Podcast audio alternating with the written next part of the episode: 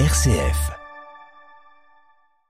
Aujourd'hui, je vous plonge dans une communauté dans la France des années 70 avec la merveilleuse bande dessinée d'Emmanuel Lepage, Cache-Cache Bâton. Tout commence au milieu d'un jeu d'enfant. Un jeu étrange, tout autant que le titre de cette bande dessinée, Cache-Cache Bâton. À ces enfants qui courent s'ajoute un échange entre deux personnes. Un père qui ne veut pas être représenté juste comme ça, et un auteur qui lui répond, le rassure. Cette bande dessinée est autobiographique. Cet homme, c'est Jean-Paul Lepage. L'auteur, c'est Emmanuel Lepage, son fils. Emmanuel Lepage, comme il peut le faire déjà dans ses précédentes œuvres, se met en scène. Il remonte à son enfance, quand il a vécu avec ses parents au sein d'une communauté. Cinq familles qui ont décidé de vivre ensemble, partageant un mode de vie et se soutenant dans le quotidien. Chaque couple emportant avec lui bien entendu ses enfants, pour vivre à Beton, près de Rennes. Emmanuel Lepage veut remonter même encore plus loin et savoir d'où viennent ses parents et ses adultes qui ont imaginé cette communauté.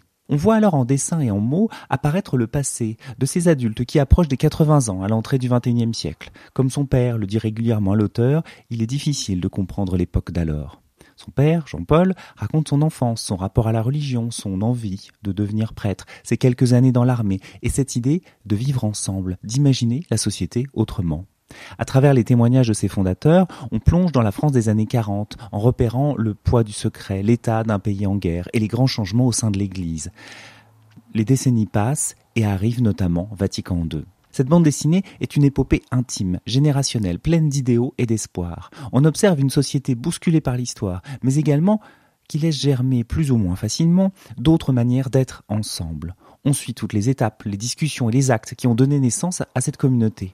On découvre les astuces de cette vie ensemble. Des petits mots laissés pour donner une information aux autres. Nous allons au cinéma vendredi soir et il reste des places dans la voiture. J'ai fait de la soupe, quelqu'un en veut? L'échange se fait.